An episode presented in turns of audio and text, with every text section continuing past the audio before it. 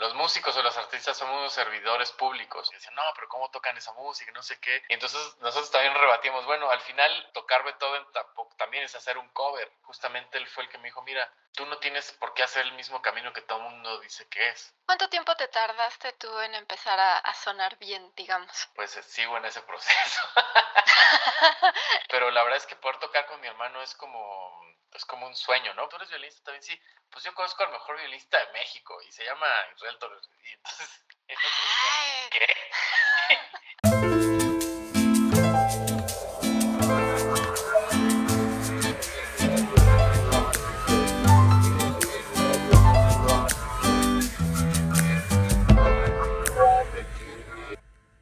Hola a todos, bienvenidas y bienvenidos a un nuevo episodio de Serendipia Armónica. Yo soy Florencia y ya estoy de vuelta con una nueva entrevista muy contenta porque tuve la oportunidad de escuchar opiniones sobre temas que a mí particularmente me interesan mucho, sobre formación musical y sobre ciertos factores que, que, rodean ciertos géneros musicales y el ambiente que se crea alrededor de ellos. Creo que son opiniones que es importantísimo compartir porque nos hacen cuestionarnos y revalorar muchas cosas que pues que ya están ahí, que se han dado por sentado y que eh, andan, han andado por ahí durante muchísimo tiempo y que es momento, creo yo, pues de, de reanalizar y revalorar, como digo. Eh, antes de seguirles hablando de todo esto, solo les recuerdo que este podcast está disponible en las principales plataformas de audio. Está en Spotify y Apple Podcasts y también está disponible en YouTube por si le quieren poner cara detrás de las voces.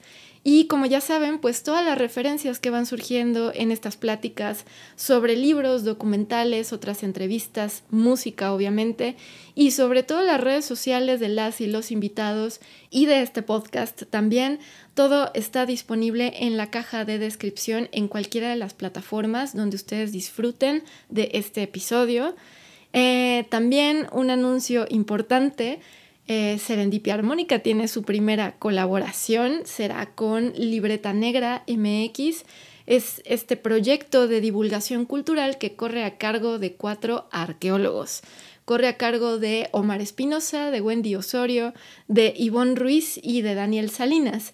Y pues, ¿qué tiene que ver Serendipia Armónica y la música con un proyecto sobre arqueología e historia? Pues Libreta Negra MX no únicamente se dedica a compartir conocimiento acerca de la arqueología y la historia, sino de la cultura en general. Por lo tanto, pues tendré el enorme gusto de tener una sección musical ahí en forma de cápsulas llamadas La hoja pautada, en las que hablaré sobre temas musicales que van surgiendo de las entrevistas que, que van surgiendo aquí, que se dan aquí en Serendipia Armónica. Así que dense una vuelta por Libreta Negra MX. Ellos están presentes en todos lados, en todas las redes sociales, están en Facebook, Instagram, Twitter, en TikTok también, están en YouTube y están en plataformas de podcast. Así que por favor dense una, vuelta, visítenlos. Eh, yo he aprendido muchísimo con ellos sobre un montón de temas y estoy segura que ustedes también encontrarán muchos temas que les llamen mucho la atención y de los cuales aprenderán pues bastante. Eh, habiendo dicho esto, pues ahora sí les platico sobre el invitado de hoy. Él es un violinista que es muy reconocido, que es ya conocido en un montón de ámbitos, porque, bueno, él es de formación clásica, pero está metido en proyectos de un montón de géneros musicales, anda en el flamenco que le apasiona, en el tango, en el jazz, en el rock, en el pop, en las bandas sonoras de películas y de cortometrajes y series y en un montón de cosas más. Particularmente algo que, algo que observé en esta entrevista es que, bueno, como ya sabemos, creo que los grandes artistas, eh, uno de los factores que, que las y los compone pues es su expertise en el área, en el instrumento que tocan, eh, es eh, su manejo de la técnica, pero algo que también hace grande a un artista es su forma de conducirse con su trabajo y de conducirse con la gente. Y algo que yo creo que hace muy grande al invitado de hoy es la gran humildad y precisamente la forma de conducirse y de cómo él percibe su trabajo. Así que les dejo con Israel Torres. Israel, bienvenido al podcast. Gracias por aceptar la invitación. A ti, Florencia, muchas gracias por, por esta consideración a tu espacio. Muchas gracias. No, hombre, al contrario, al contrario. Ha sido un gustazo que a través de Dantor he podido conocerlos a todos ustedes y, cada uno de ustedes tiene proyectos súper interesantes. Entonces, para mí es, eh, les agradezco mucho que me den el espacio. No, pues es, un placer poder compartir todo esto y, también pues eh, celebrar que hay espacios de difusión como el tuyo para, para dar a conocer eh, pues los proyectos, ¿no? De, de, cada quien. Así es, así es, porque hay un montón de cosas siempre muy interesantes de las que platicar. Y este, y a ver, y hablando de eso, como siempre empiezo las entrevistas, me gustaría que, que platicaras un poco de, de, tus inicios en la música. ¿Cómo fue? Pues eh, yo empecé en la música, eh, pues ya un poco más, entre comillas, formalmente, con el canto. Aunque desde pequeños, pues en, la familia, a mis papás eh, les gustaba mucho la música, o sea, mi papá le ponía, eh, yo soy el mayor de mis hermanos, entonces a mi papá le, le, ponía música clásica a mi mamá mientras estaba embarazada de mí, y así pasó con todos los demás, entonces como que siempre había como reacción adentro de su panza, ¿no? Por la, por la música, siento que siempre como que estuvo alimentado y mi papá también canta, este chifla, toca la, la armónica, canta muy bien, digo, eh, siempre de una forma eh, amateur, pero la verdad es que eh, siempre estuvo como con esa afición con la música, aunque no son músicos mis papás, y, bueno, eso fue como un poco la, pues el, incentivo, pero ya después yo empecé a cantar en la primaria y en la primaria pues había el, típico maestro de música que pues un día le dijo a mis papás que pues yo tenía talento, que tenía que, que probar ahí en la escuela de música, nosotros crecimos en Mazatlán, en Sinaloa, que iba a que fuera a la, a la, a la Escuela Municipal de Artes. Entonces, pues ahí fui un día, eh, cuando tenía como nueve años, y eh, pues bueno, entré por, por, la, por el canto, pero tenía que elegir un instrumento y entonces eh, me impactó mucho esta parte de, de ver por primera vez una orquesta con niños de mi edad o un poco más grandes haciendo música, ¿no? Y con ese monstruo sonoro que es una orquesta, ¿no? Sí. Independientemente que no sé cómo sonaba en ese entonces, pero, pero para mí fue impactante, pues, eh, ver toda esta parte de, de, la, de cómo se podía hacer música en conjunto y pues ver todos los instrumentos que estaban ahí conviviendo. Eh, no fue nada contundente, por lo cual me he decidido con el violín. Estaba como entre varios y un día dije, pues bueno, el violín. Y, y así fue como, como inició todo. Ok, entonces, eh, ¿Nunca tuviste como algún conflicto? Porque el, el, violín es, bueno, todos los instrumentos tienen su complejidad, ¿no? Eh, el violín es difícil, de, se, se tardan mucho tiempo, ¿no? En, en sonar bien. Eh, ¿No batallaste con eso? ¿Cómo, o sea, ¿cómo fue ese, ese como contacto con el instrumento de, de niño, desde niño? Pues para mí fue como, o sea, el, vehículo para llegar ahí o para, bueno, seguir en el mismo camino, porque este es un camino que nunca se acaba, es como, pues, el, el, gusto, la pasión por esto, ¿no? Yo creo que esto es lo que te mueve y, lo que te, pues, hace, pues, tener disciplina, tener una estructura, tener, eh, pues, una motivación, a pesar de que, como bien dices, es un instrumento complejo. Yo siempre digo que el instrumento eh, pues es, no es de fácil acceso, ¿no? El, instrumentos de fácil acceso, y no con esto no, no quiero herir susceptibilidades de nadie, pero instrumentos de fácil acceso y ya después se vuelve muy complejo, muy complejo son, por ejemplo, el piano y la guitarra, ¿no? Porque en el piano te sientas y ya está afinado, asocias una tecla con, con, una, con un dedo, con un sonido, sí. y ya tiene sonido y ya está afinado. O sea, puede pasar un pianista con 30 años de trayectoria y tocar esa misma nota y pedirle a alguien que pase de la calle sin que se ponga de música, decirle, oye, puedes tocar esa, ese botoncito blanco, por favor, y se va. Y si tú como espectador estás de espaldas o con los ojos cerrados, no vas a notar la diferencia entre el pianista experimentado y, cualquier persona. En la guitarra igual tienes una, una, un margen entre trastes, ¿no? Entre las, las eh, barritas que tiene la, guitarra como de marcas, tienes un, margen entre una y otra de poner el dedo y no va a variar la afinación, ¿no?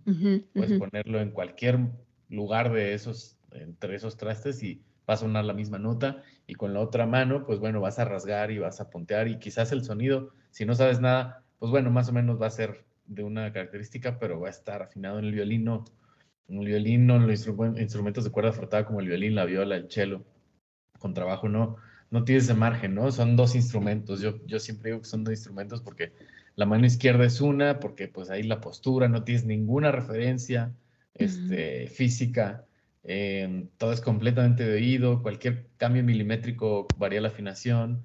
Eh, la mano derecha es pues cómo tomes el arco, este, cómo distribuyes el peso, la velocidad, que, que eso construya un sonido. O sea, si, te tardas un rato en, en poder tocar dos, tres notas afinaditas en el violín, eh, tarda un rato, ¿no? Entonces, e, eso es por eso que, que, que sí yo podría recalcar que la pasión yo creo que es como eh, eso, ¿no? Lo, lo que te mueve a pues, motivarte, porque precisamente no es para cualquiera, ¿no? No, no, no, todo el mundo tiene la paciencia ni dice, bueno, ya está, ya me esperé normal, o sea, es algo completamente entendible, ¿no? ¿Cuánto tiempo te tardaste tú en empezar a, a sonar bien, digamos? Pues eh, sigo en ese proceso.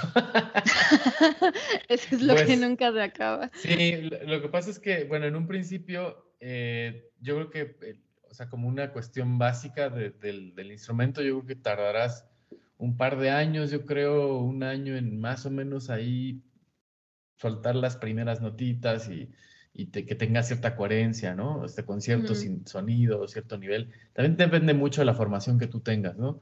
Qué tan buen maestro tengas al principio, porque eso eh, es muy, muy importante, ¿no? En cualquier disciplina musical de tu instrumento es el maestro que tengas en un principio de tu carrera va a ser fundamental para que puedas también avanzar o que te cueste más, ¿no? Eso, eso también depende mucho de, de eso. Eh, en mi caso, pues yo tuve una, una cuestión muy particular porque, pues bueno, yo, yo empecé el violín con un eh, eh, pues con un maestro que era biólogo marino, ¿no? Entonces, pues, o sea, sí eh, venía de familia violinista y demás, pero pues estaba pues en Mazatlán radicado porque pues era biólogo marino y bueno, sabía tocar el violín.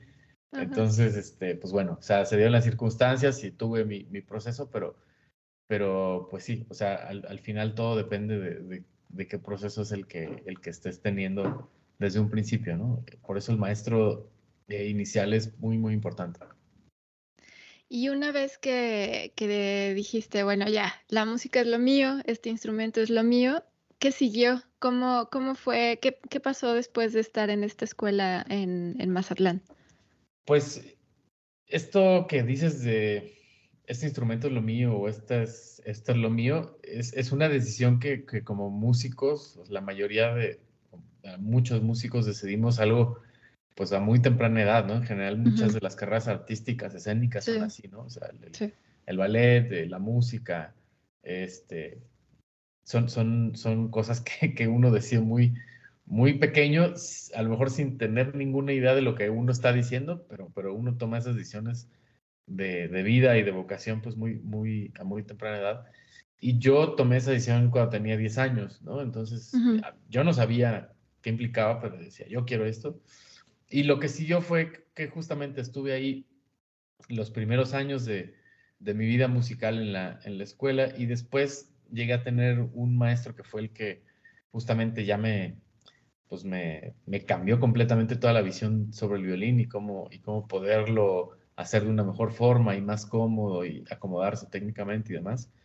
Y ahí yo tenía 15 años y este maestro ya no iba a estar en Mazatlán, lo invitaba a trabajar a Puebla y junto con otros dos eh, compañeros nos fuimos para allá. es decir, yo, yo me fui de Mazatlán los 16 años, eh, pues bueno, con todo lo que eso implica, ¿no? Este, La familia, este, la casa, hermanos, escuela también, este, la prepa, ¿no? O sea, había que seguir estudiando la prepa, pero pues yo quería seguir estudiando música.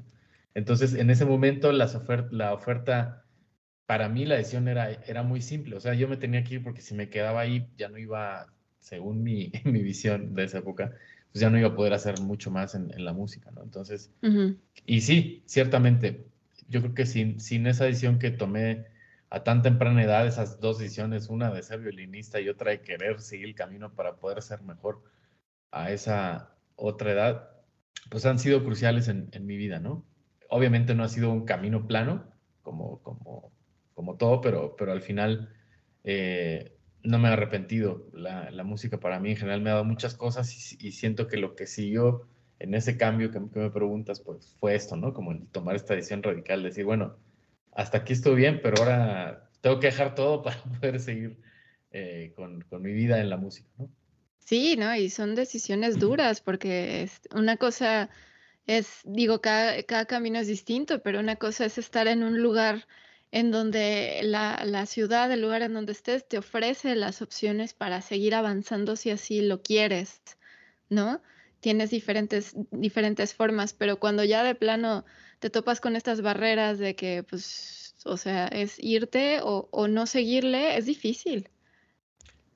Es difícil. Yo en, yo en su momento yo no lo veía difícil para nada. O sea, créeme que en ningún momento yo tenía ni miedo, ni, ni, no sé, pues voy a extrañar a mi familia. No, no tenía nada de eso.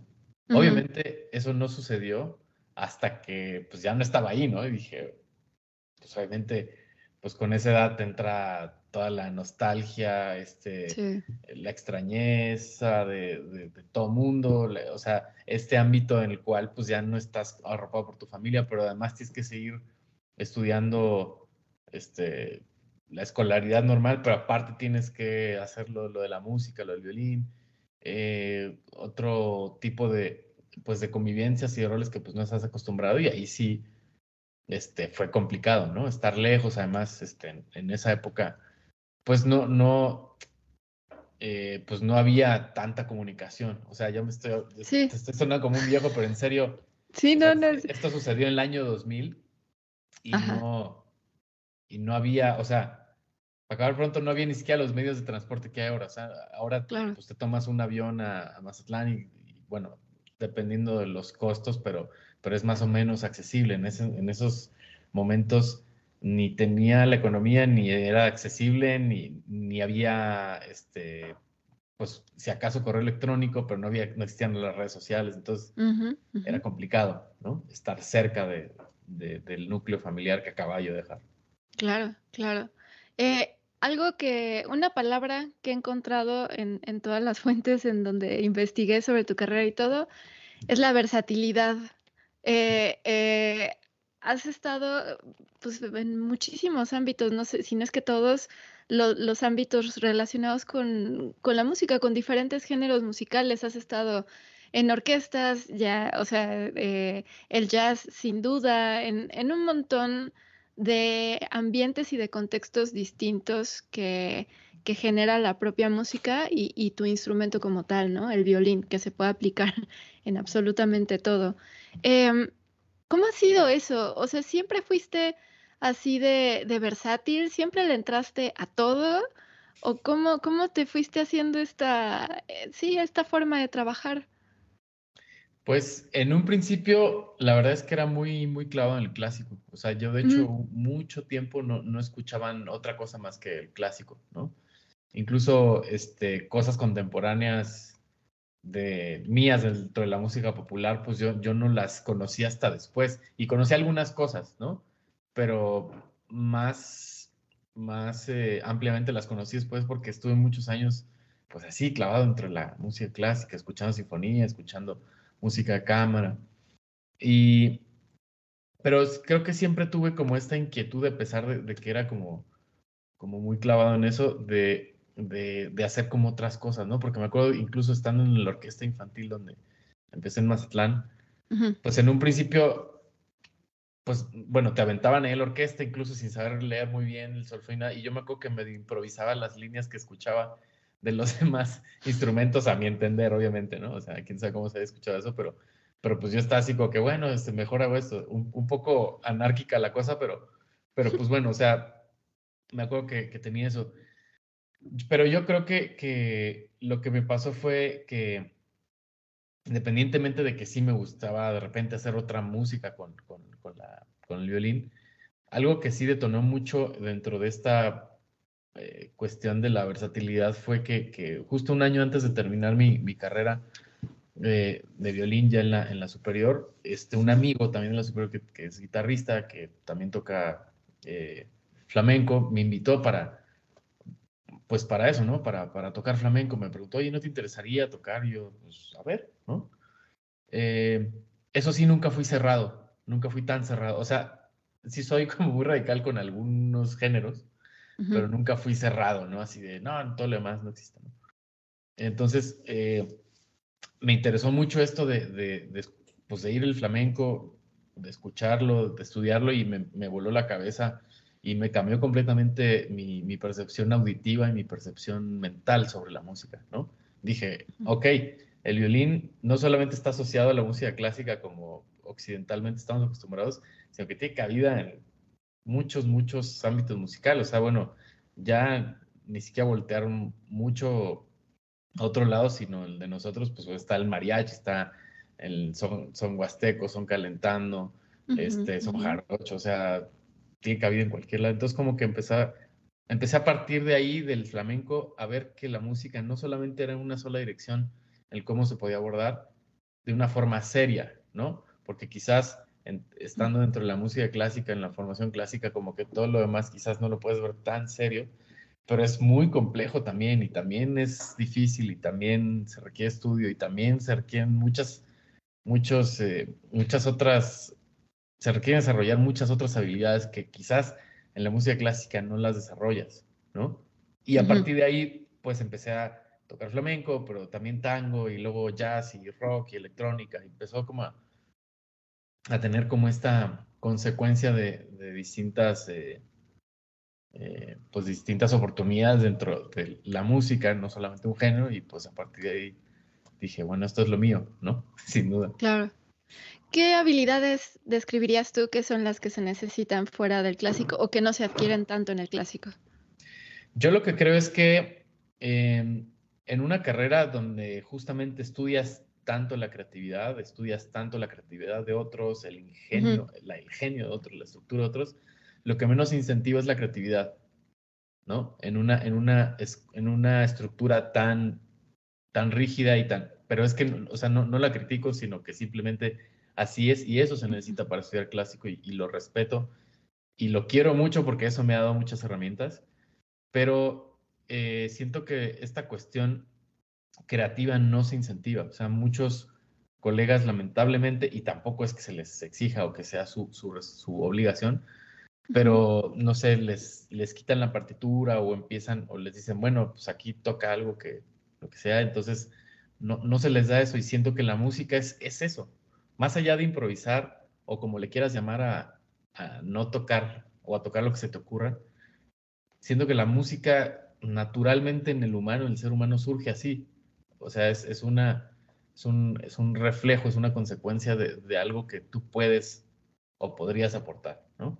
Sí. siento que eso, este, las cuestiones también, por ejemplo, rítmicas o del, las cuestiones del ritmo en general, ¿no?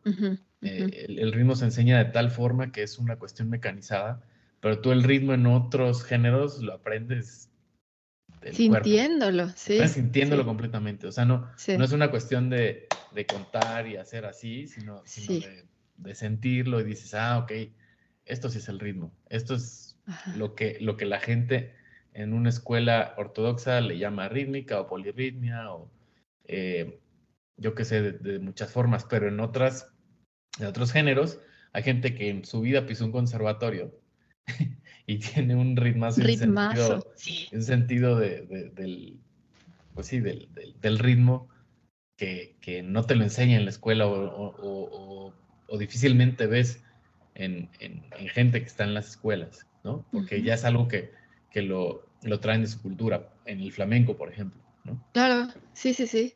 Me hiciste acordarme de un, un video que vi hace varios meses, medio polémico, eh, ahorita no, no recuerdo quién, quién lo hizo, pero hablaban sobre que si se tomara en cuenta otros, eh, otro tipo de música de otros hemisferios, por ejemplo, o hablaban en particular de la música africana, en donde pues la clave es el ritmo y es la polirritmia, y que incluso el, propio lenguaje, pues, o sea, es, una forma de hablar el, ritmo.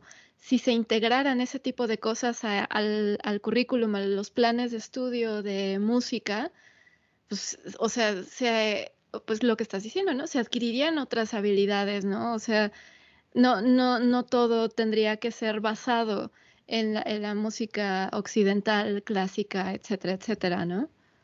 Sí, lo que pasa es que obviamente eh, derribar siglos de tradición es complicado. Sí, ¿no? Porque, O sea, tú, tú ingresas a una escuela de música y más o menos, si hay, hay variantes, si existen variantes, pero más o menos estás estudiando lo mismo que, o sea, la misma instrucción estás teniendo que alguien hace 50, 70 o 150 años, más o menos, ¿no? Sí. O sea, que estudias en un conservatorio, pues los conservatorios, ¿no? Para eso, por eso su, su, nombre es así, para conservar una tradición. Y los conservatorios, pues, tienen, pues eso, o sea, algunos conservatorios tienen cerca de 200 años o ciento y tantos o 100 años y entonces es porque se viene estudiando lo mismo. O sea, sí, está muy bien, está perfecto, pero también como dicen por ahí, el artista es de su tiempo, o sea, a lo mejor es una frase muy, muy trillada, pero muy cierta, ¿no? O sea, al final, cada, cada generación necesita herramientas distintas y sí se van a armar con cosas que, que son ya tradicionales y súper probadas porque llevan haciéndolo generaciones eh, de, esa, de esa forma y les ha rendido, pero, pero también siento que podría un poco eh, irse modificando y, adquiriendo otras cosas que, también son probadas, eh, pues fuera de la cuestión ortodoxa, ¿no? Así es. Sí, sí, sí. ¿Te costó trabajo romper, eh, eh, digamos, en el, en el medio en el que estabas en ese momento cuando te invitaron a tocar flamenco y como que dijiste, ah, caray, esto, esto puede ser más extenso de lo que yo creía? ¿Te costó trabajo? ¿Recibiste como mucha presión del medio ¿O, no tanto? Pues fíjate que en ese momento no. En ese momento no, porque eh, pues al final yo como que pues estaba muy en lo mío, ¿no? Quizás no manifestaba tanto a todo el mundo que estaba tocando otras cosas. Pero después sí, cuando empecé justo a tocar música más, eh, más popular, en un, en un momento dado tuve un proyecto que se llamaba Desconecte, que, que fue como bastante eh, pues tuvo su, su, realce, ¿no? Estuvimos en, el Festival Vive Latino, estuvimos este, haciendo colaboración con los de Café Tacuba, este, música para películas, fuimos a un festival en Nueva York. O sea, se dieron muchas cosas como, pues, bastante, eh, pues, importantes para nosotros, ¿no? Los que estábamos en este proyecto. Pero empezamos ahí haciendo covers, ¿no? Entonces, saliendo dentro de la música de, de cámara que estábamos haciendo, pues en los descansos, no sé, nos poníamos a palomear Metallica y Radiohead y, y Nirvana, eh, que fue ahí donde te digo que música de mi generación la, empecé a conocer más y algunas que me sabía, ¿no? Entonces empezó así jugando, jugando a, tocar la música de, de, nuestra generación. Ahí sí que empezamos a recibir pues más críticas, ¿no? porque decían, no, pero ¿cómo tocan esa música? No sé qué.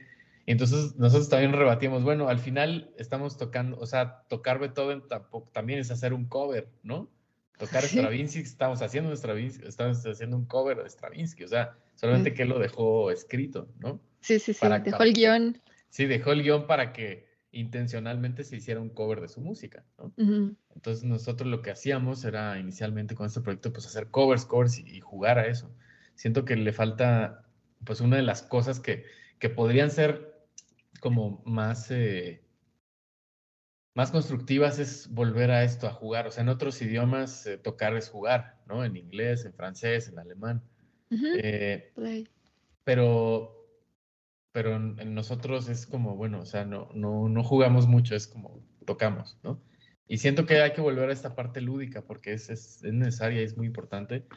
Y también toda la, pues la, la gente que pues ha trascendido dentro de la música, ciertamente ha tenido esta parte, quizás no todos, pero esta parte como de, pues de, jugar con, con, su mismo genio, ¿no? Su mismo ingenio de cómo acomodar la, la música y eso también creo que ha trascendido por eso.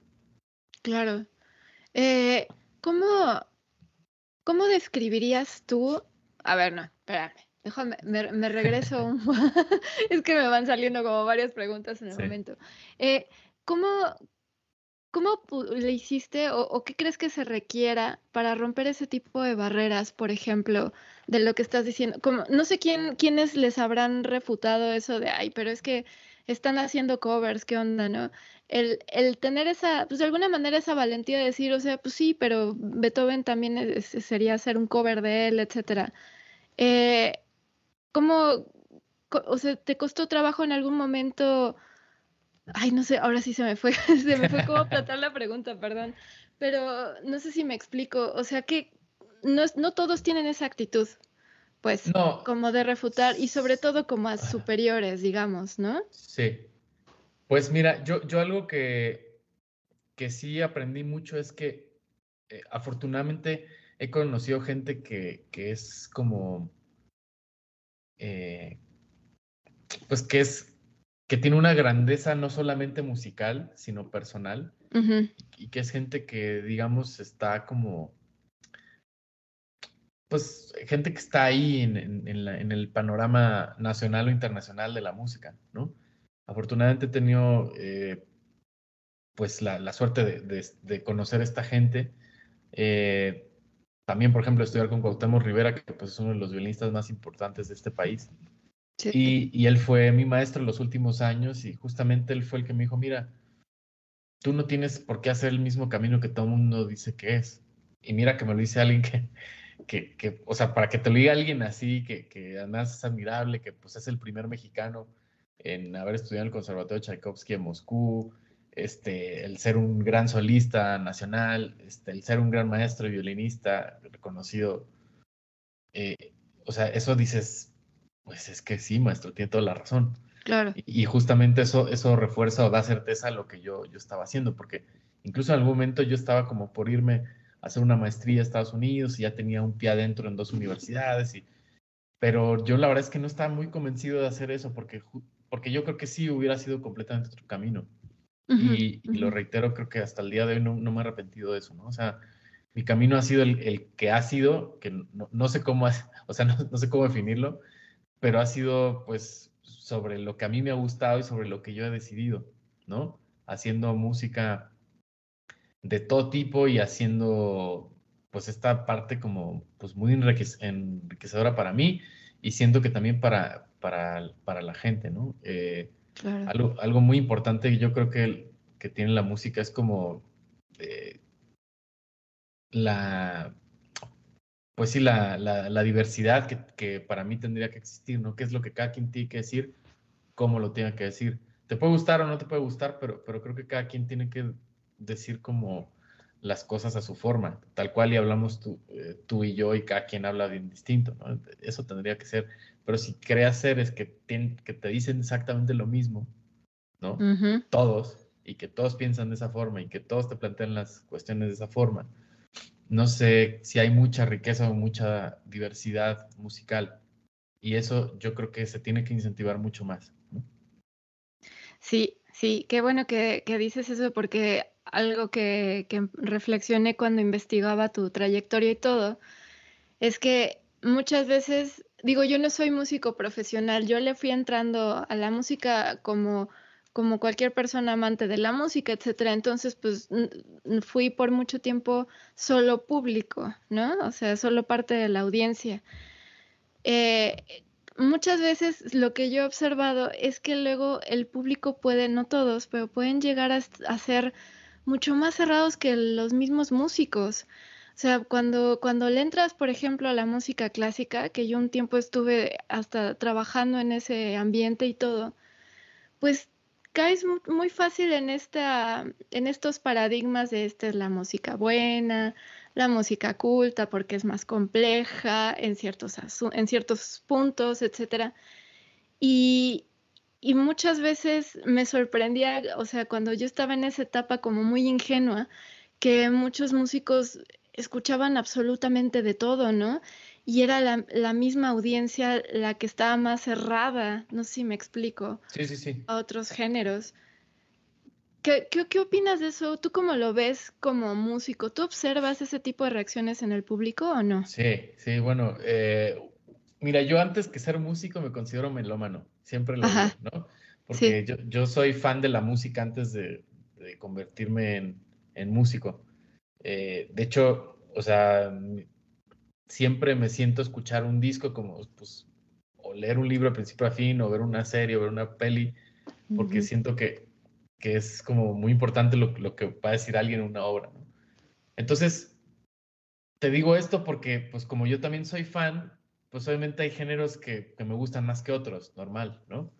Sí. Pero sí hay gente que es súper, súper, eh, pues sí, súper radical, ¿no? En decir, bueno, es que esto es y esto no es, ¿no? Obviamente que, ¿cómo, cómo eso se traslada al, al mercado de, de, de, los intérpretes? Pues claro, o sea, es que si, si la gente que consume en, todas sus formas eh, la música eh, va delimitando esto, pues claro que, que, que, pues sí, o sea, al final eh, uno, uno como músico pues está expectante de eso, ¿no? De cómo es la reacción del público, de cómo, bueno, pues para acabar pronto, por ejemplo, ¿no? La gente que es como fan del metal, ¿no? Hay distintos tipos de metal, pero entonces Metallica no, porque es muy fresa, pero, pero entonces, o sea, ese tipo de discusiones, ¿no? Entonces, si Megadeth o, no, pero entonces muy fresa y entonces el, el dark metal está todavía mejor, o sea, por ejemplo, ¿no? Por ejemplo, o sea, es como, pues sí, y, y pasa también en, en, todos los géneros, ¿no? O sea, la gente que es melómana o súper fan de la música barroca, pues no, no comulga mucho con, pues, con ciertas cosas que se hacen dentro de, dentro de la música clásica o la música este, moderna o romántica, el periodo romántico. Entonces es como, sí, pues hay tanta diversidad como humanos, pero sí es, es increíble como, como el público, precisamente por eso, pues por eso hay, hay géneros, porque la, pues la, la, verdad es que la gente hace estos géneros, ¿no? Eh, yo creo que sí los artistas, pero también, o sea, yo, yo propongo una idea y a ver quién le gusta, ¿no? Entonces, pues, la gente que es afín a eso, pues se va a acercar. La gente que no es afín dice, no, pues yo, no. Entonces, siento que, que así se ha, se ha, creado todo esto y, y sí, eh, puede llegar a, a, suceder esto, ¿no? O sea, el, el, público puede ser así como un poco más cerrado que incluso, como dices, que los, que los músicos. Sí, ¿Te ha, tocado que tú al ser un músico que aparece como en un montón de diferentes proyectos, alguien que te reconoce en, no sé, por ejemplo, que, que, te reconoció al estar tocando con la Sinfónica Nacional o lo que sea, y de repente te ve en un proyecto como enteramente distinto, este, te han tocado reacciones así como medio medio densas, así como de cómo, pero si tú estabas en la sinfónica o tú estabas en el club de jazz.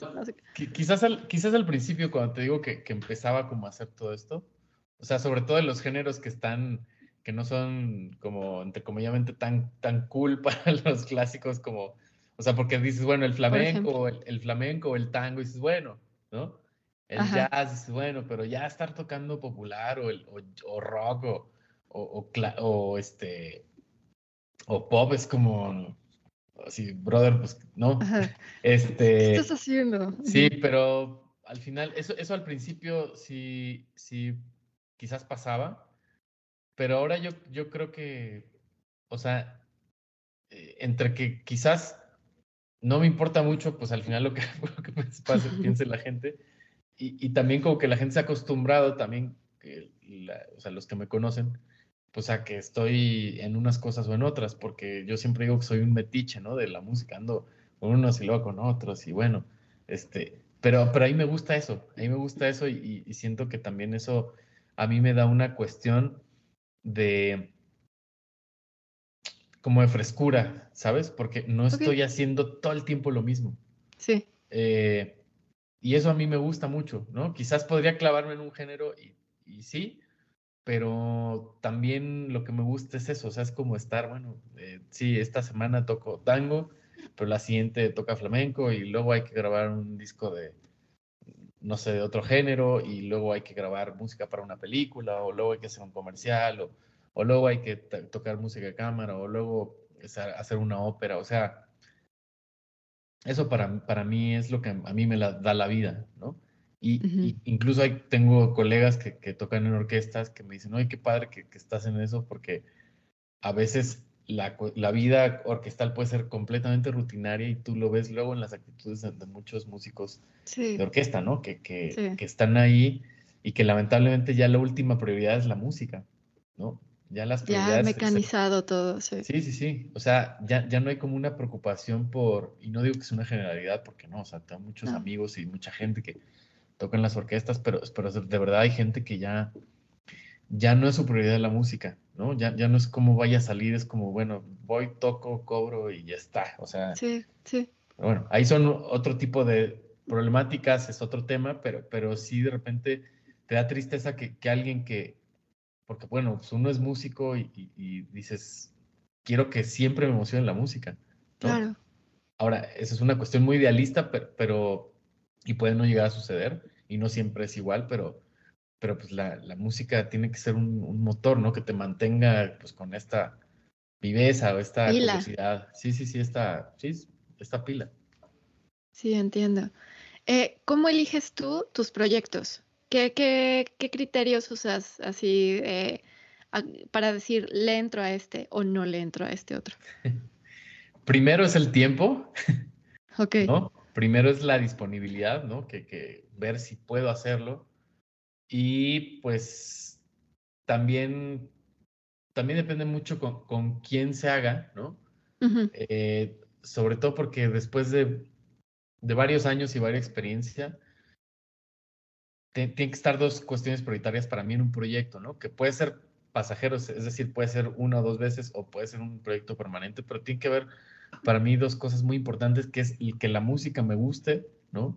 Lo que sea me, me, guste y que el ambiente y el equipo con el que se haga esta música sea el, propicio para poder disfrutar la música. O sea, claro. E, esta cuestión como... Eh, pues eh, de experiencia personal, pero de experiencia musical, para mí van completamente de la mano, ¿no? Mm, este, E incluso hay, hay gente que, que, quizás pueda hacer, no, no, eh, quizá no pueda congeniar tanto, pero se puede hacer música increíble con, esta, con esa persona. Y ahí es donde dices, ahí yo no importo, o sea, no importo yo como persona, sino estoy a servicio de la música. Y eso es lo que sí. importa. Sí.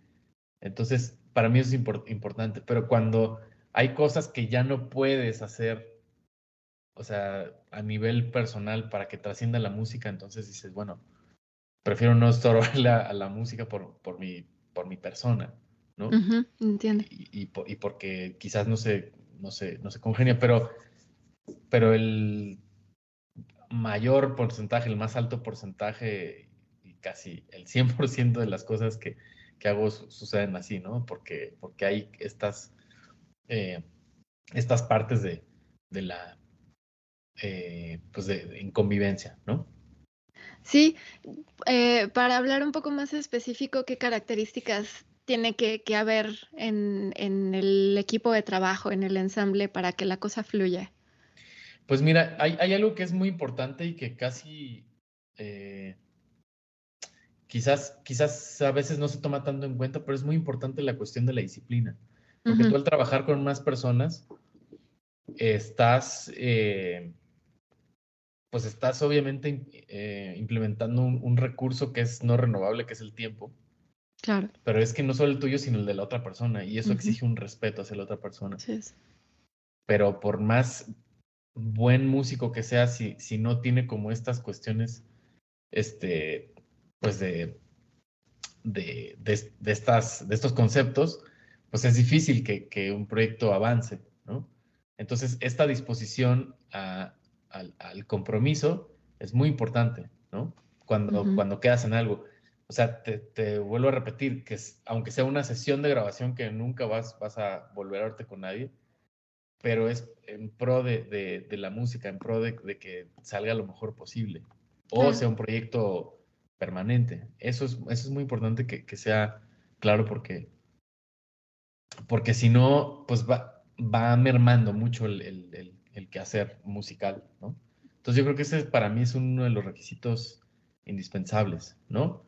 Eh, ni, ni siquiera estoy hablando como del nivel de músicos o no músicos eh, que, que, que existan, ¿no? Es, va mucho más allá de eso, porque hay gente que, que habemos personas de distintos niveles de musicales y hay gente que, que quizás eh, necesita un poco más de, aprendizaje o necesita más de, apoyo, de, ayuda, o uno mismo también al aprender otras cosas. Entonces, por eso digamos que no hay tantos problemas, sino por la cuestión de, que se estructure todo de la mejor forma para que llegue a buen puerto la cosa. Claro. Eh, ¿Qué proyectos han sido, o si, quieres así, nomás tres, pero me imagino que debe ser difícil elegir, han sido así como que, te han marcado muy, cañón en, en algún en algún aspecto de la carrera que pueden ser un montón? Eh, sí, es difícil. Sí, me imagino. Es muy difícil. Bueno, digamos que mi primer proyecto que, que sí fue como un, este, un punto de inflexión fue, fue este proyecto que se llamaba Desconecte.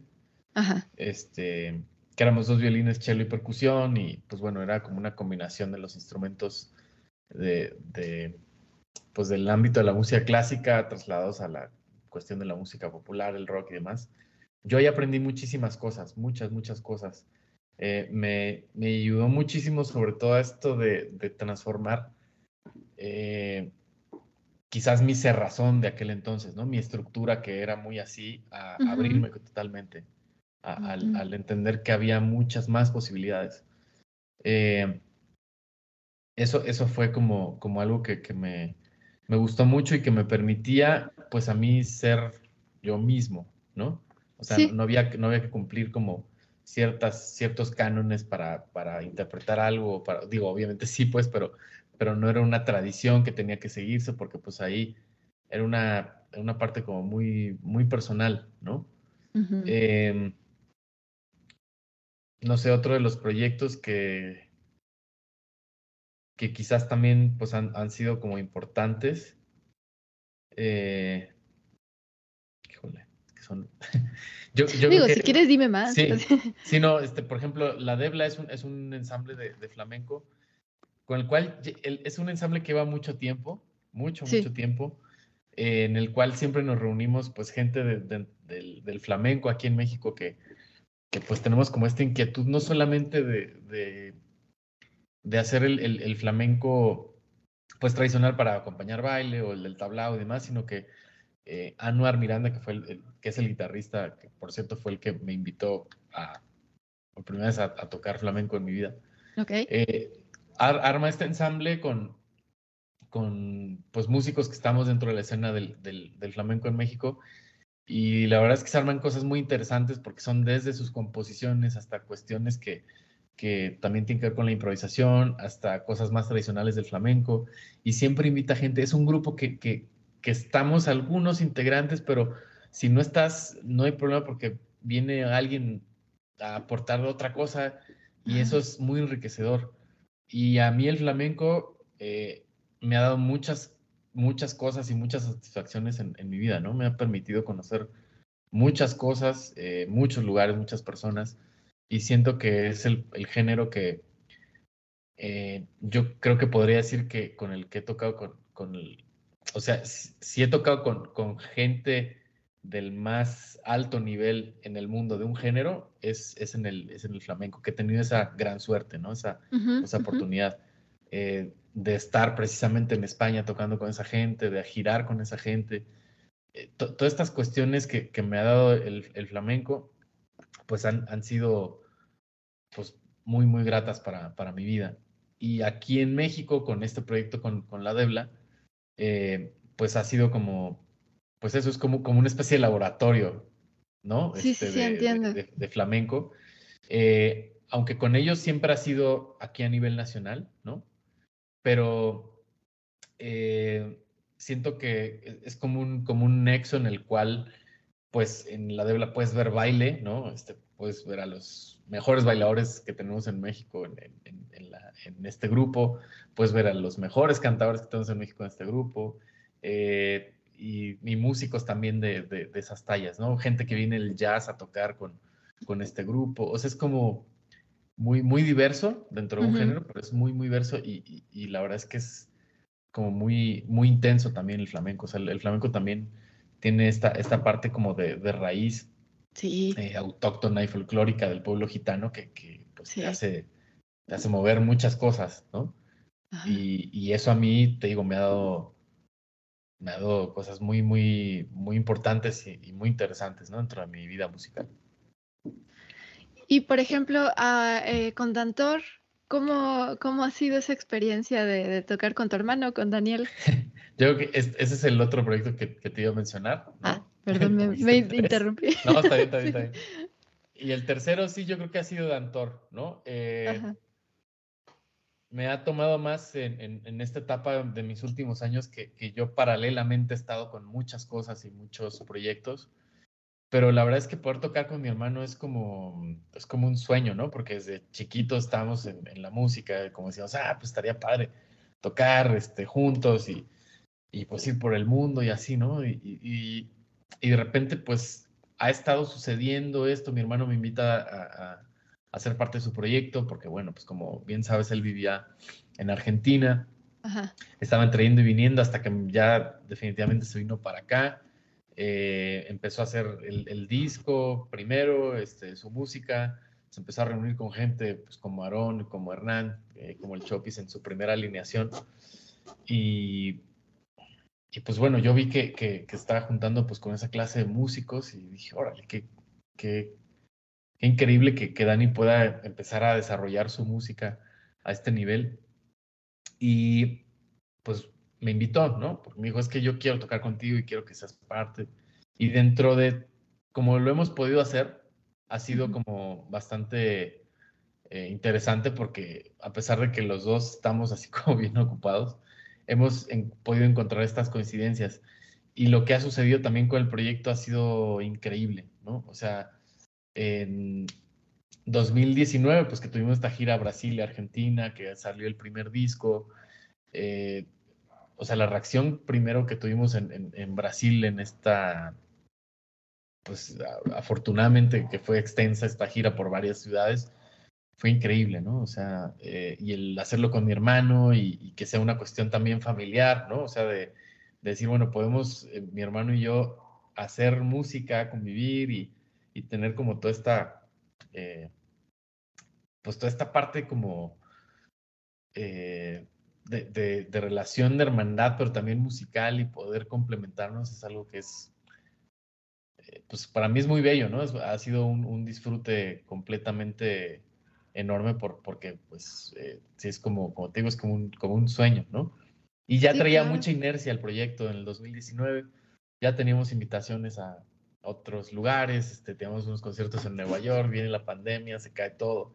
y justo ahí, pues, eh, mi hermano como que, bueno, también le dio COVID, pasó por una crisis este, un poco fuerte, eh, aparte del COVID, entonces como que mi hermano estaba un poco así como ya que quería tirar la toalla y está, ¿y para qué hago esto? Ta, Y pues en el confinamiento, pues escribió un disco, ¿no? y este disco, pues, eh, que, que, acaba de salir, o Las Altas, que más tiene que ver con Mazatlán, porque estuvo también Mazatlán ahí recluido. Eh, y pues ahora eh, surge esta gira para, de, Marruecos y de España, vemos la reacción que tiene otra vez la gente, o sea, y vemos todo el feedback que, que recibimos de la gente y yo particularmente, yo se lo he dicho a, Dani, es que es muy difícil que un proyecto reciba esta retroalimentación de la gente en, todos los ámbitos, ¿no? De lo que te dice, lo que le provoca a la gente y de los, de los recintos también, ¿no? Que, que, al final, pues uno va con la, con la expectativa de que dices, bueno, pues a ver cómo va a suceder esto, porque pues ni nos conoce nadie acá, ni sabe la gente que va a escuchar. Y, y con esa, pues con, con ese antecedente, de repente existen estas reacciones como, como tan favorables y dices, órale, o sea, creo que puede, puede crecer bastante, ¿no? Puede tener una aceptación eh, muy, muy buena como, como la ha tenido hasta ahora y pues estamos trabajando en, ello, ¿no? Y para mí ha sido esto como muy importante porque, en primera, porque pues hago música con, con mi hermano, pero también según es como justamente esto es lo que me gusta también de Dantor, ¿no? Como, como que es una cuestión, si es la música de mi hermano, pero cada quien tiene su identidad y aporta, eh, aporta lo que uno es como músico. Sí, sí. Y eso para mí, en un, en un proyecto musical que existe esa libertad, es como, eh, es lo máximo, es, es, es muy importante, ¿no? Y, y además que eso provoque lo que provoca a la gente, pues ya es como, es mucho, mucho gane, ¿no? Claro, claro. No sabía que, que había, o sea, Daniel comenta en su entrevista, ¿no? Que, que fue en 2020 donde, cuando compuso eh, o terminó de componer o las altas y todo. Pero es que ya me imagino la reacción después de estar en ese punto crítico de decir ya, o sea, como, y ya mejor tiro la toalla. Y ahora tener esta respuesta ha de ser, o sea, extremadamente gratificante, ¿no? Es ser muy bonito. Yo a quien les, les he compartido las altas me han dicho, qué bonito está, me encantó, ya lo agregué, no sé qué. Y, y sí, o sea, genera, genera una energía muy especial y pues ahora conociendo esto, pues ya me imagino cómo se ha de sentir ver ahora los resultados de tantísimo esfuerzo y, y y sobre todo estando ahí en esos conflictos, ¿no? De decir, chin, lo sigo o no le sigo, etcétera, ¿no? Sí, sobre todo, eh, pues eso, o sea, mi, hermano está muy contento por, por esa situación y, justamente tiene que ver con, con, todo este contraste que, pues con el que se gestó el disco, ¿no? O sea, que era pues una cuestión adversa, pero la verdad es que mi hermana dentro de su vida ha manejado así las crisis, las adversidades, lo cual le admiro muchísimo, ¿no? Porque en Argentina también pues tuvo sus adversidades, sus crisis, que seguramente contó en la entrevista, pero, pero ahí, ahí también compuso cosas por, por, esta misma cuestión, ¿no? O sea, su forma de, de, de, eh, ser, de desahogarse o de hacer una catarsis fue, fue con la música. Y en este caso también lo, lo, fue así, y además que se haya unido también Salvador III, que es un pues una gran figura dentro de la historia del audio aquí en México. Y que él mismo le ha dicho, oye, yo te quiero hacer un disco de esta forma, tal, tal, tal, y vamos a hacerlo. Es como, es como ponerse en los, en los canales correctos, ¿no? Yo eso admiro mucho a Daniel, que, que es como eh, justo esto, ¿no? Como las, las cosas que, que, que quizás no se te ocurrirían porque pues quizás tienen que ser otra forma. Dani dice, pues no, o sea, yo creo que pueden ser de esta forma también. Y ahora le dice Dani, es como, Órale, sí, es, es este es algo muy, muy admirable porque, pues porque él cree completamente en su proyecto y eso es muy válido también, ¿no? O sea, que, que los músicos se crean mucho en su proyecto. Eso, eso también creo que es, es, es, de mencionarse, ¿no? De, eh, ¿Y qué es lo que hace que, que, tú creas en tu proyecto? Pues bueno, primero que tú estés convencido de, de, lo, que, de lo que tú estás haciendo, ¿no? Y siento que va más allá de comparar si es mejor que uno o es peor que otro, o aquellos suenan de una forma y yo sueno parecido, o es como esto. Eh, va más allá de eso. Es una cosa de decir, yo creo mi proyecto porque eso es, esto es esto, y, creo que en base a esa honestidad con uno mismo es que, los proyectos van, van creciendo. Obviamente son muchos factores, ¿no? También externos, pero, pero el principal yo creo que es, que es ese, es como eh, creer en el proyecto y que además, obviamente, eso también genera que pues, la demás gente vaya creyendo en el proyecto. Ah, también, obviamente, tiene que ver mucho cómo, cómo este, musicalmente te va relacionando con, con él, ¿no? Con el proyecto, pero... Claro. Pero sí, al final es una cuestión de, de, creencia en, lo que estás haciendo, ¿no? De confiar, sí, porque aparte es bien fácil caer en este... Eh, en, en, esta, pues iba a decir trampa, puede, ah, puede ser trampa, puede ser herramienta de, de, distinguir qué elementos están, no sé, están pegando en este momento, este proyecto nuevo que la rompió, igual me voy por acá. O sea, como muy, muy fácil dejarse llevar por, por aquello que aparentemente está teniendo mayor popularidad, mayor éxito, entre comillas.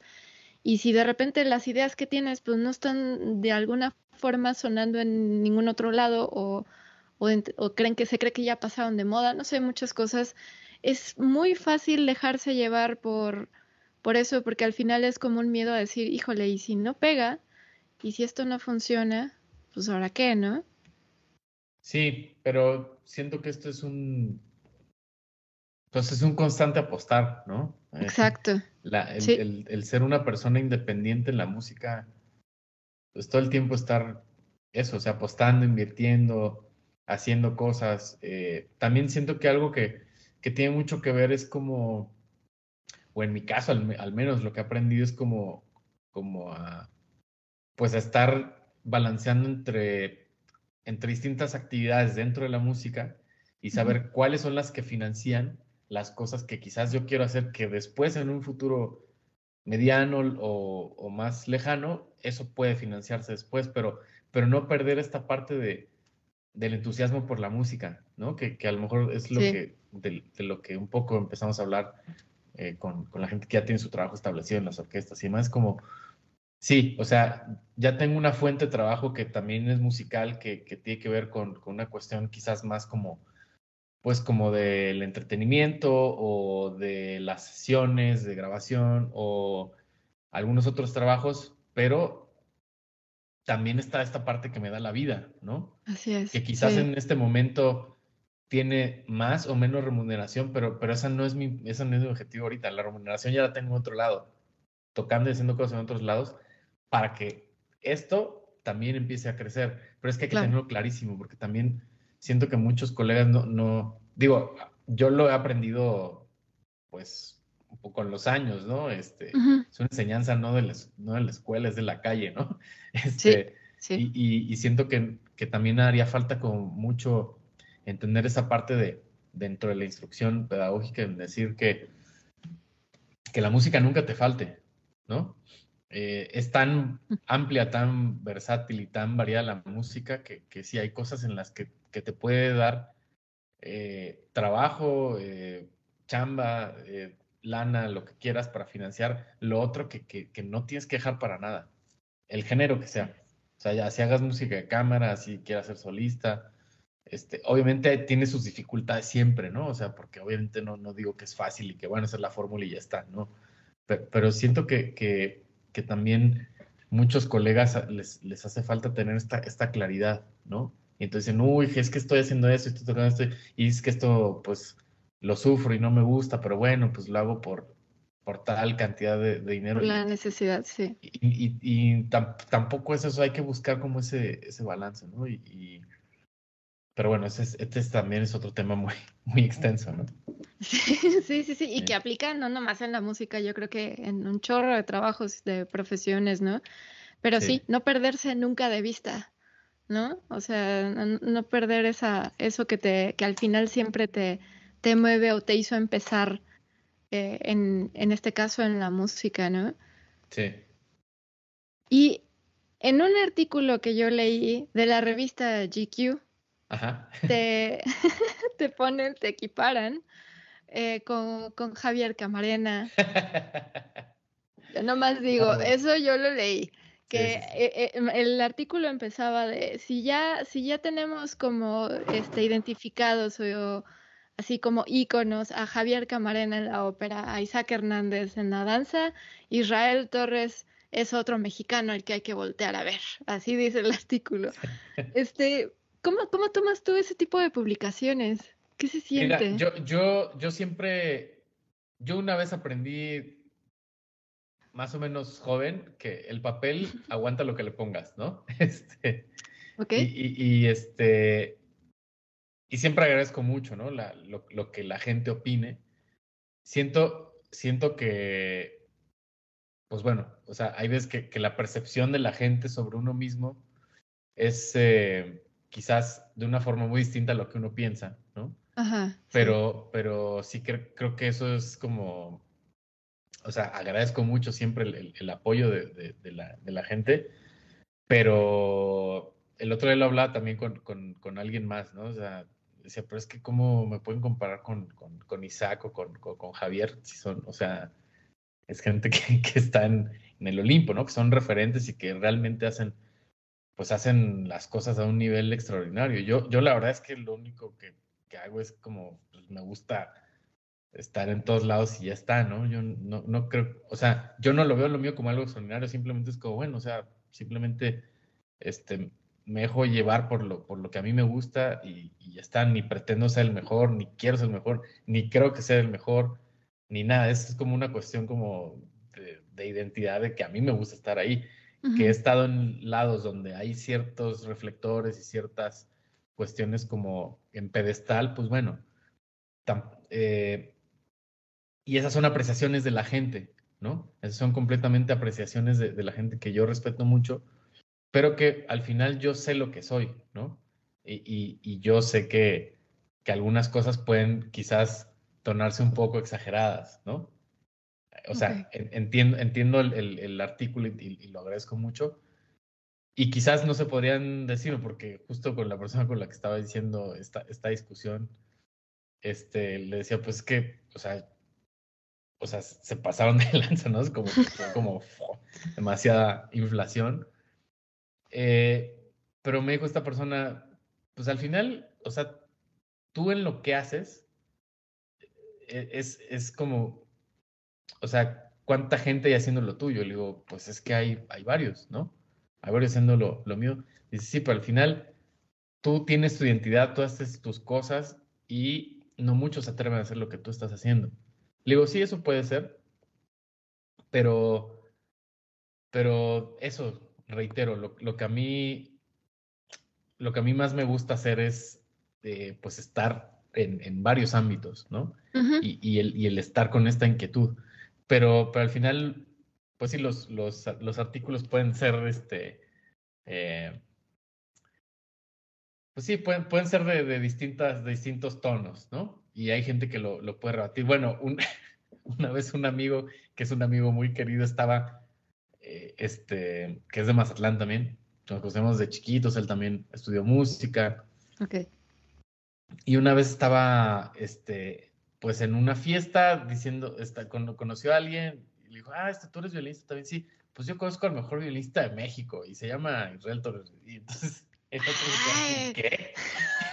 entonces, mi amigo me dijo, y, y, yo le dije, mira, o sea, agradezco y aprecio mucho lo que me dices, pero, pero es que, o sea, no puedes estar diciendo eso porque eso, para empezar, es una cosa muy subjetiva. Sí. Y para acabar, sí. yo, yo no, ni siquiera, o sea, te digo, insisto, yo me, yo me considero más melómano que músico y que violinista. O sea, yo, yo toco el violín por consecuencia de que me gusta la música.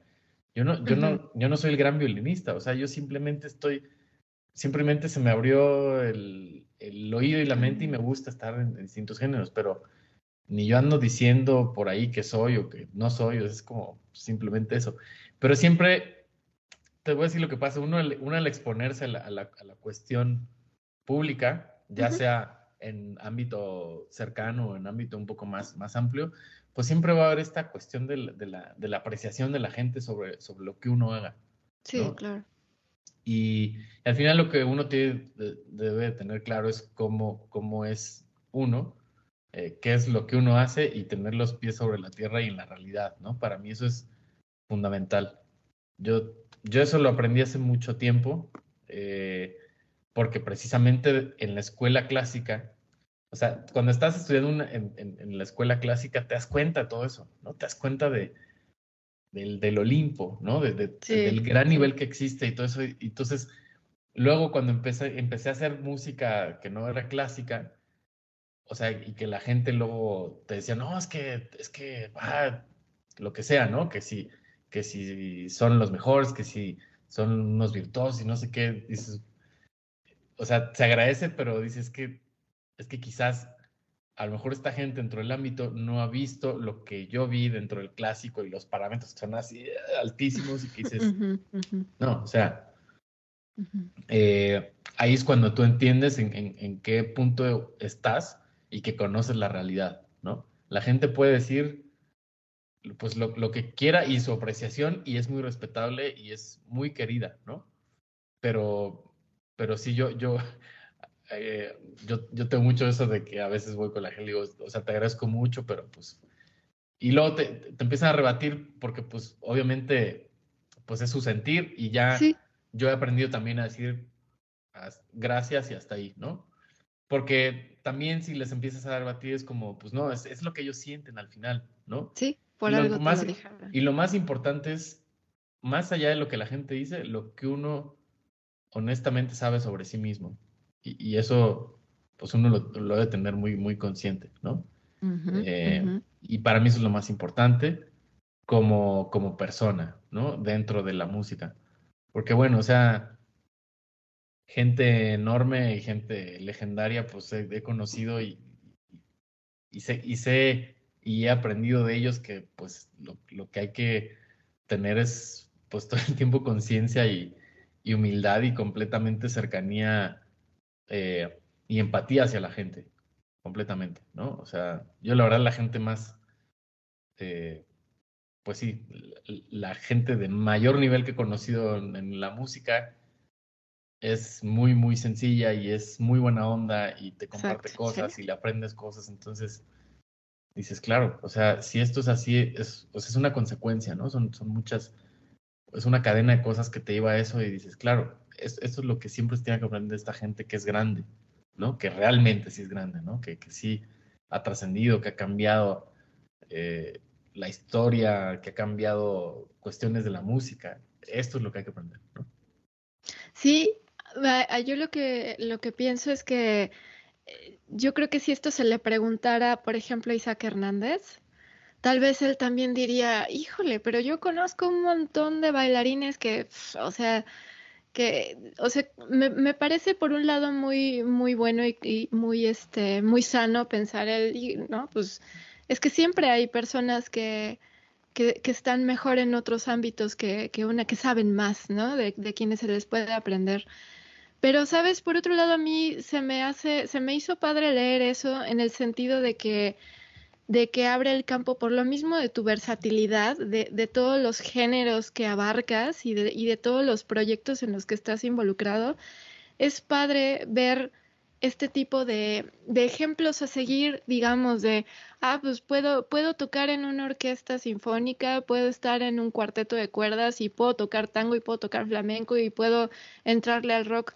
Me parece que, que son necesarias luego tener ese tipo de, de representaciones, ¿no? De, de ejemplos que, que digan, ah, órale, entonces se le puede entrar a todo y no, este, y no me tengo yo que, que cerrar nomás a, uf, mi camino es nada más esto ¿no? Entonces, por un lado, a mí eso se me hace muy bueno, que se conozca gente así, que, que como tú, que abarcas un montón de géneros y de proyectos y que alguien por ahí va a decir, mira, pues entonces sí se puede. Sí, bueno, si, si, si sirve de, de inspiración, ejemplo, pues bienvenido, ¿no? O sea, eso siento que nosotros, y siempre lo, lo menciono en, en, entrevistas o demás, que nosotros los, los músicos o los artistas somos unos servidores públicos, ¿no? Y tenemos la responsabilidad de, de transmitir las cosas de, de, una forma lo más responsable posible en el sentido de, de transmitir lo que queremos con, con la, la, mayor claridad posible, lo que sea que transmitamos, ¿no? Uh -huh. Y eso, y eso, eso para mí es, es algo que, que tiene que, que, estar como muy, muy claro como, pues como persona que se dedica a la música o, o, al arte, ¿no? Y si sirve ejemplo, pues qué mejor, ¿no? O sea, justo creo que este tipo de, de artículos, eh, si, si, provocan que, que, alguien voltee a ver de esta forma eh, el cómo pueden eh, incursionar el violín, perfecto, ¿no? Porque también siento que dentro de la formación violinística y clásica hay muchos estigmas, hay muchos traumas, es, hay muchas, sí. hay muchas cosas que están muy, pues, muy erradas, ¿no? Este, de acuerdo. Pues, justo, eh, bueno, hace poquito estaba hablando con, con Turkan. Uh -huh. Y este. El primer invitado de este Ajá, episodio, sí, por sí, cierto. Me dijiste, me dijiste. sí. Y, y, sí, o de sea. Este sí, platicamos, eh, así la semana pasada y, y estábamos justamente diciendo esto, ¿no? O sea, bueno, él estudió en, Nueva York, en la Manhattan School of Music, estudió en, en, en Madrid, eh, y estábamos hablando de, estas, de, estos estigmas de la música clásica, ¿no? Y, y yo tenía, estábamos haciendo cuentas y tenía, no sé, o sea, como 20 años que no lo veía, porque yo lo vi, yo lo conocí súper chiquito en San Miguel, precisamente el Festival de Música de Cámara. Sí, sí, sí. Mira. Sí, él creo que tenía, ¿qué? Como 14 o 13, no sé okay. cuando lo conocí. Y, o sea, nos habíamos seguido por redes, pero no nos habíamos visto físicamente hasta la semana pasada y fue como, ¿qué onda, no? Si te he seguido, este, cómo, cómo, ha ido tu, tu, carrera y demás, y, y cómo, cómo, has crecido, cómo, dónde te has ido a estudiar y demás. Y, y, justo me estábamos platicando eso, ¿no? De todas estas cuestiones que tiene la, la música clásica. O sea, sí hay cosas que son necesarias, pues, ¿no? Pero, pero hay otras que, que pues provocan cosas que quizás no son tan, tan sanas, ¿no? Así es, sí, sí, totalmente. Bueno, a ver, y, y para cerrar, ¿tú qué, qué sería como algo que, que te gustaría que se, que se enseñara o que, que hace falta ahorita en, en la formación musical en México? No únicamente con tu instrumento, sino que sería algo que para ti sería, híjole, lo primero que yo diría o que, que me gustaría que se dejara más en claro en la formación sería esto.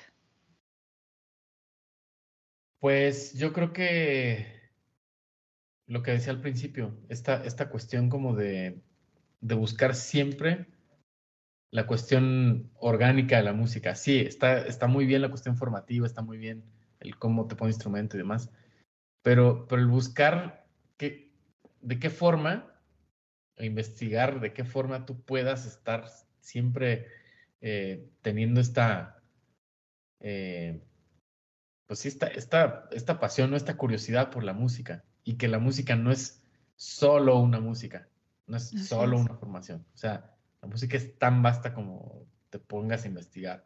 Además, este, quizás voy a andar un poquito, pero, pero el instrumento, los instrumentos que conocemos, el- en particular el mío, el violín, está muy impuesto dentro de la música occidental de hace siglos, y conocemos a Vivaldi, conocemos este, a Mozart, a Brahms, a Beethoven, Tchaikovsky, pero el instrumento viene desde mucho más eh, tiempo atrás, ¿no? O sea, incluso no se sabe así con certeza cuál es el origen del violín. Se dice que es un instrumento que se llamaba Rabanastrum, que venía de la India, Ajá. pero, pero, pero también ha influido mucho en la música gitana, en la música balcánica, en la música de la India, en la música de Medio Oriente, y, y- y quizás no son los parámetros que tú crees como occidental que son los que tienen que ser, pero también es otra, es otra cosa completamente. Y por lo mismo, este instrumento ha sido tan versátil, ¿no? Ujú. Eh, y eso, eso yo creo que pues es, es muy importante que, que- que se enseñe, al, al menos particularmente en el violín, ¿no? Es decir, bueno, ok, te estoy enseñando esto, pero las posibilidades son así. Con lo Sí. que te estoy enseñando, tú puedes hacer esto y esto y esto, esto. O más cosas que incluso yo no sé, ¿no? Y, puedes explorar eso y no hay límites. O sea, digo, sí, hay ciertos límites, hay ciertos parámetros, pero, pero no hay límites. O sea, a mí, yo la verdad es que, es que sí agradezco mucho que, que sí tuve esta suerte de, de tener a, a, a Cuauhtémoc como maestro en esta última etapa en la que era definitoria para mí hacia dónde me, me iba a ir en esta cuestión de orientación vocacional. Este, porque si hubiera sido alguien más y me hubiera dicho, es que esto no, papá, es que esto, papá, papá, esto es malo y esto no sirve y esto no vale y lo que vale es lo otro, pues sí, quizá le hubiera hecho caso y me hubiera perdido de un montón de cosas que, que ahorita pues he podido disfrutar. Y también siento que debe haber, otra de las cosas que podría incluir dentro de la formación musical es la orientación vocacional. Es decir, uno, uno cuando está muy joven, o sea, es una carrera que, que ya hablamos al principio de la entrevista, que uno decide muy joven, ¿no? Uno Ujú, decide sí. niño, no, no tiene ni idea. Pero por lo mismo que la música tiene tantas, eh, pues tantas vertientes y tantas eh, opciones, siento que debería haber una orientación vocacional, porque uno dice, ah, bueno, uno, uno en la vida cree que ya en ese, en, ese, en ese aspecto no tiene problema, ¿no? Porque pues uno si decidió ser músico a los 10 años o, o antes, o en la etapa de la niñez, preadolescencia, eh, pubertad, ya tiene ese aspecto de tu vida, ya tienes ese aspecto de tu vida como humano resuelto de la orientación vocacional, que dices, bueno, Ujú. yo estoy seguro que voy a ser músico. Pero dentro de la música, dentro de la misma formación musical, siento que faltaría esta parte de la orientación vocacional, de decir, a ver, sí, esto existe, esta es la formación que te hemos dado, pero lo mismo, o sea, ahí puedes dedicarte a muchas cosas. O sea, no porque estudies esto y, y sí sea tu formación, y también si quieres hacer esto, y también puedes hacer la orquesta, música de cámara y esto estudiar fuera así, pero para los que quizás no quieren eso, pues hay estas opciones. Adelante, exacto. Y yo he hablado, por ejemplo, con, con gente de, de, pues, de generaciones más recientes, ¿no? Que están por terminar las escuelas. Y yo les he preguntado, oye, quieres estar en una orquesta, algunos sí, algunos no, y los que dicen que no es como, ¿qué quieres hacer? Pues es que no sé, me gustaría como explorar otras cosas o, o, tocar en grabaciones o tal, pero al final eso en la escuela nadie te dice, ¿no? O sea, nadie, nadie, te prepara para decir, mira, las grabaciones son así, tienes que hacer eso y aprender de producción y, y cómo tienes que grabar. O sea, al final tienes que encontrar tu camino en la música, ¿no? O sea, no es el de todos, no es el de la orquesta, no es el del solista, no es el de la música de cámara, solamente es cuál es tu camino en la música. Y en mi caso yo podría decir que he encontrado mi, mi lugar en la música y, y, no es de ser solista tocando Tchaikovsky ni, ni, ni, estar tocando música de cámara, es como, pues bueno, es lo que me ha tocado y es lo que a mí, a mí me ha gustado. Pero no estoy ni arrepentido ni frustrado por no ser tal o cual cosa. O sea, al final soy yo y eso es lo que a mí me gusta hacer, ¿no? Sí, no, es que ahí sí es otro, otro tema también del que se puede hablar un montón, ¿no? Esta, Estas eh, carreras idealizadas, ¿no? De que si no llegas a, a la cumbre de eh, ser solista, de, de, así tocando para tantas orquestas en Europa, invitado, grabando, entonces no la hiciste, eh, son creencias limitantes que afectan un montón, un montón. De ahí por eso reitero lo que dije hace rato, de, de, de la importancia de tener este tipo de, de, de, ejemplos como, lo, como te ponen a ti en este artículo, en ese caso, de, de que lo, lo, padre de tu carrera es la diversidad que has, que has tenido, la versatilidad. Eso, insisto, a mí me parece que, que puede abrir mucha visión a, quienes andan por ahí buscando su camino musical. Sí, pues sí, si sirve de algo, espero que sí. Seguramente sí, seguramente sí. Israel, muchas gracias por tu tiempo, por compartir todo esto. Ha sido bien padre esta entrevista. Ya, ya, ya la tenía preparada desde hace un montón. ya tenía muchas ganas. Sí. muchas gracias, Florencia. De verdad, muchas gracias por, por este espacio y, te lo reitero, como le dije al principio, es, es muy importante que existan estos, eh, estos lugares para, pues, para poder difundir eh, pues el quehacer de, de, tanta gente, ¿no? Que, que andamos en, en esta onda. Así es, así es. Por eso agradezco un montón tener el gusto de conocerte y de conocer a tus compañeros, porque los caminos de todos son muy interesantes y, todos es, padrísimo abrir estos canales para que cada uno hable de lo suyo. De todo mundo se aprende. Así es. Muchas gracias.